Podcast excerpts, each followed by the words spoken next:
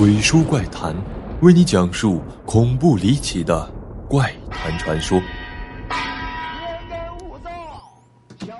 本节目由喜马拉雅 FM 独家播出。大家好，我是鬼叔。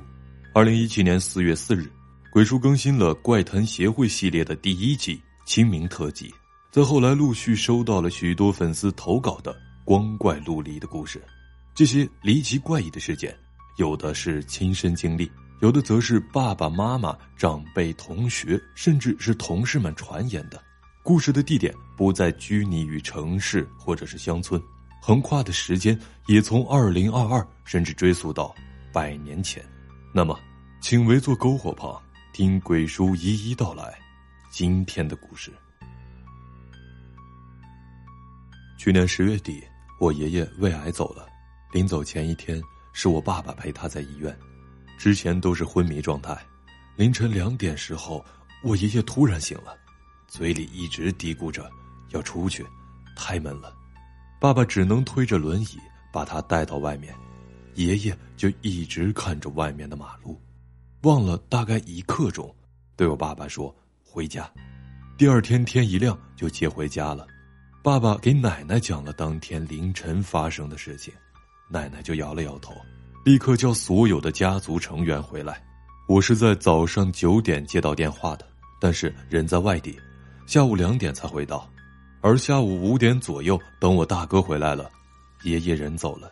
后来我问奶奶怎么知道爷爷快不行的，奶奶说他都起来忘路了，命不久矣了。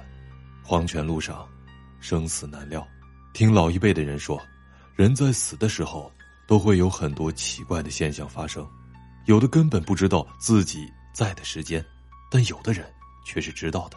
他在临死之前都会知道自己死的时辰。我想，这大概是对一生回顾之后，对人世间的最后一点留恋吧。这个故事是我小时候我爸给我讲的，他亲身经历的事情。我爸是七三年生人。祖籍是山东，爷爷闯关东的时候，爸爸在黑龙江省德都县出生。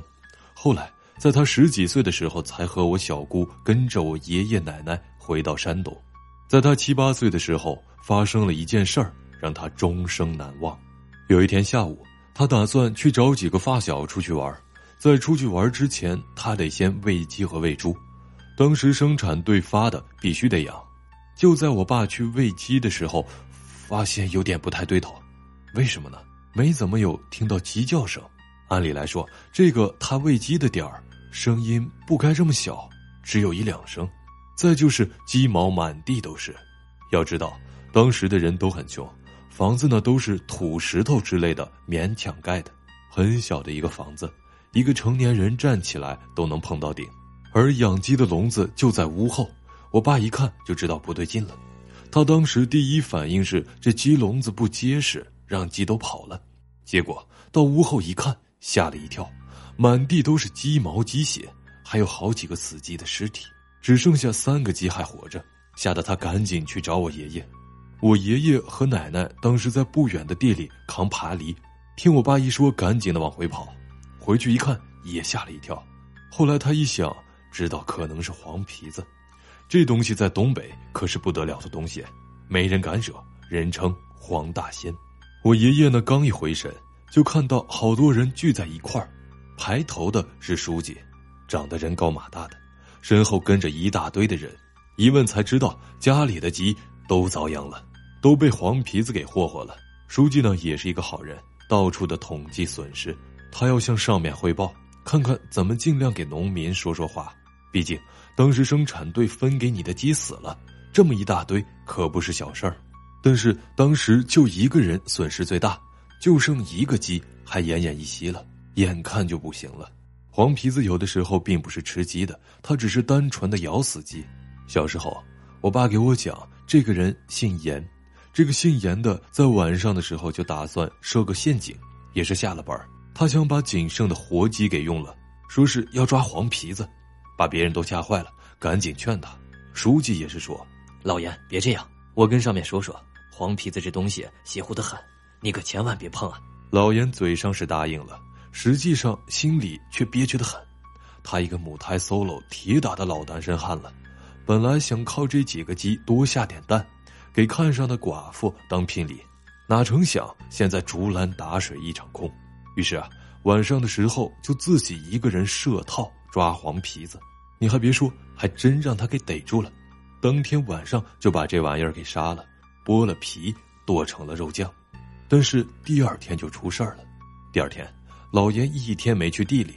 一开始啊，别人也没在意，而且因为他家在村边上，很少有人经过。直到晚上，有个老乡去找他，才知道出事儿了。老严不在家里。但是他家里就跟遭了贼一样，锅碗瓢盆到处翻着，几件衣服也扔在了地上。仔细一看，那衣服上居然还有好几道类似野兽抓过的大口子，吓得他赶紧去找书记。书记呢又赶紧集合人，拿着大脚镰刀之类的家伙去找。这其中就有我爷爷。当时因为隔壁村有个小伙子要结婚，我爸他们村好多女同志都去帮忙，我奶奶和我小姑也去了。我爷爷呢，又不放心我爸一个人待在家里，就带着他一块儿满村找了个遍，都没找到。后来书记一寻思，觉得所有的地方都找了，但是最开始的地方老严家里没找啊。于是众人又打着手电去，结果在屋后发现了老严。此时的老严满身伤痕的躺在鸡笼子旁边，眼睛在手电的灯光下冒着绿光，手里还抓着几个死鸡在那儿。往嘴里塞，在场所有的人都吓傻了。直到我小时候，我爸给我讲的时候，他还心有余悸。爸爸没跟我说之后发生了什么，只跟我说老严死了，没说怎么死的。这个事情好像闹得挺大的。直到去年二一年八月份的时候，我一个堂哥因为出差去黑龙江，想去我爷爷当年的地方看看，还有人记得，那个书记还活着，今年九十多了。应该算是好人长寿吧。当年的老人里面，只剩下他和我爷爷还活着了。堂哥问他以前的事儿，他就说了这个故事，直到现在，他还记得清清楚楚。分享一个我妈给我说的事情：外公是我十二岁的时候去世的。我妈有个习惯，就是熬夜熬得很晚，然后在客厅的沙发上睡觉，不怎么喜欢回自己的房间睡。外公去世之后，他偶尔晚上三点左右，半梦半醒的时候，就能看到外公在客厅里走来走去，有的时候还会拿走什么东西。有一次，他很清楚的看见外公拿走了一个白色的塑料小闹钟。早上醒过来之后，去窗台边上看，那个闹钟确实不见了。问了外婆，外婆也说早上起来找没找到那个闹钟。之后，家里也会莫名其妙的丢东西。大到金项链和珠宝，小到衣服文件，以及以前我妈旅游带回来的纪念品。家里养了有四条狗的，不认人，看见人就会叫，很吵，所以我们很确定不可能进贼。而且每年我妈给外公扫墓之后，都能梦到外公，不过梦到的都很温馨，毕竟是一家人，也没想那么多。这是不久前发生的事儿，对象在河北。我就去找他，原本只打算待个四五天，奈何疫情变得严重，回不去了。我就和对象在他的朋友家借宿，是在一个河北的小村子里。第一天晚上，我一个人一个房间，隔壁是一个比较老的大堂，放着两张椅子和桌子，桌子上还放着类似祭祀用的香炉啥的。晚上睡觉的时候就感觉挺恐怖的。第二天凌晨，我隐约听到有人开门进来的声音。我以为是对象，也就没有在意。随后，我感觉有个人用手使劲的按住了我的两个肩膀，有意识，但是身体却完全动不了了，想喊也喊不出来，很像是网上说的“鬼压床”的感觉。就这样挣扎着，过了一两分钟之后，身体可以慢慢动了。我缓缓的睁开了眼睛，恍惚间，一个黑色的人影飘了过去，然后我迷迷糊糊的睡了过去。等醒来之后。我和对象聊起了这件事，我问他是不是有人进来过，我对象说他们都没有进来，以至于我现在每晚都得开着灯睡。四月二日那天，我的手机坏了，傍晚放学后，我就拉着我的同学在县城里修手机，从八点多一直等到十点多，因为我们住的离县城较远，就骑他的电动车回去。那是乡间的一段小路，四周根本没有人住。路上无聊，我就吹了一声口哨，突然就听到右边的地里也有人在吹口哨。可这已经是夜里十一点多了，四下无人。开始我还以为是我的朋友在回应我，结果他吹了一下，声音根本不一样，声音判别的方向、远近也不同。这个时候我们就有点害怕了。然后我同学又吹了一下，结果那个声音又回应他了，那个声音似乎离我们又远了一点。就这样，我的同学一路吹，那个声音也一路跟着，而且声音越来越小。直至消失，快到我同学家的时候，我们也就放下心了，全当是有人故意的恶作剧呗。结果在我们停车的时候，那个口哨声又响了，吓得我们连车都没锁，就停在了他家的院子里。当晚就在他家住下了。这是我小时候发生的事。有一次，大半夜的我发高烧，也不知道是什么时间了，只记得当时我在奶奶家里。和奶奶一起睡觉，发高烧的时候，奶奶摸了一下我的额头，发现有点烫，然后就去客厅里面拿药给我喝。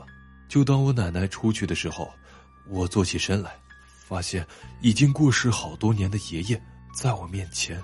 等我奶奶拿药回来的时候，我就和奶奶讲：“怎么爷爷在我前面啊？”然后我奶奶说：“你别吓我。”后面发生什么事情我就记不清楚了，但后面退烧醒了后。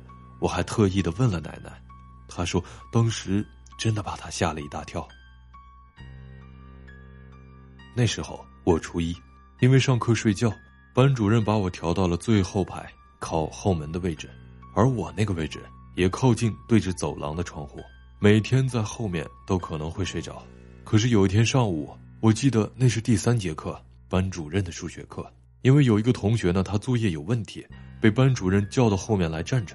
而他是站在正中间的，他来了差不多几分钟后，我就一直感觉他向我这边走，甚至感觉在讲台上讲课的班主任也会往我这边走。也许是心理因素吧，导致我过个几分钟就要去看一下那个同学和老师。就这样，两次以后，困意来袭的我就没有管他们了。也就在这个时候，不知道是不是第六感的原因，我还是往那个同学那里看了一下，他一直在那里没有动。我才放心，可那种有人朝我走来的感觉更强烈了。我又去望了一眼那个同学，也就是那一望，把我彻底吓了一跳。因为我看到一个没有头、大概身高有一米八左右、浑身冒着黑气的黑影向我走了过来，接着从我身后的教室后门消失了。那件事后的一个星期里，我接连发烧了三四天。现在回想起来，那东西还是在冒冷汗。二零零八年，我上大一，一个寝室呢有四个人，我们寝室在五楼。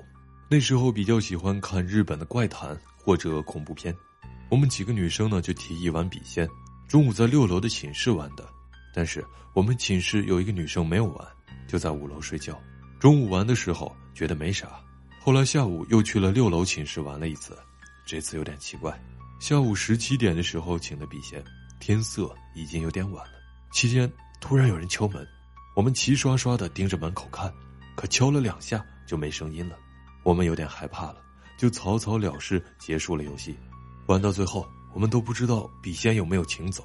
但是结束之后，我们打开纸，吓了一跳，笔仙在纸上写了一个七，然后我们就看了中午的纸上写了一个六。仔细想想，我们中午是六个女生在玩，晚上是七个。那天晚上。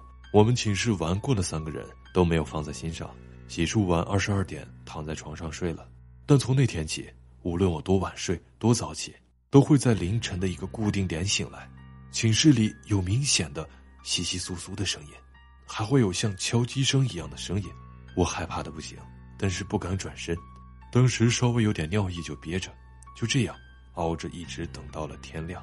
大概六点的时候，我把上铺的女生叫醒了。让她陪我去上厕所，我才去的。白天呢，就把这个事情跟他们说了。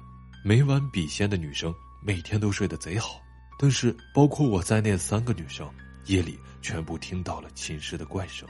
再后来，六楼的寝室里也开始发生了怪事，他们都在想办法放大悲咒，又或者是扫帚倒放在门口，放剪刀在枕头下面等等都没用。